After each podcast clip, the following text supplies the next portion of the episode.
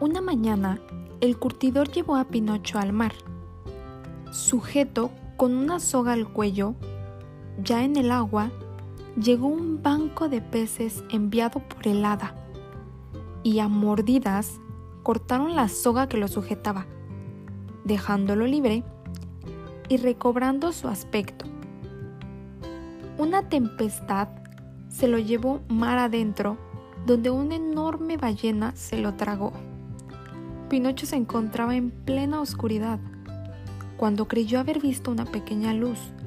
En el fondo del vientre de la ballena, se fue acercando hasta reconocer alegremente a su padre Gepetto, con una vela para alumbrarse.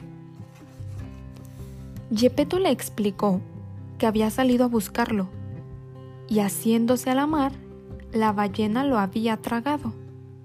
Un atún, que escuchó la historia, les dijo, Sujétense fuerte, a mi espalda. Voy a hacer que la ballena estornude tan fuerte que seremos lanzados fuera. Y así fue. Ya en casa, Pinocho se esmeró en ser un buen estudiante, con buenas calificaciones. Y una noche, mientras dormían, llegó el hada, quien con su varita mágica convirtió a Pinocho en un niño de carne y hueso. Gepetto lloraba de alegría, abrazándolo con todas sus fuerzas, mientras el grillito conciencia bailaba.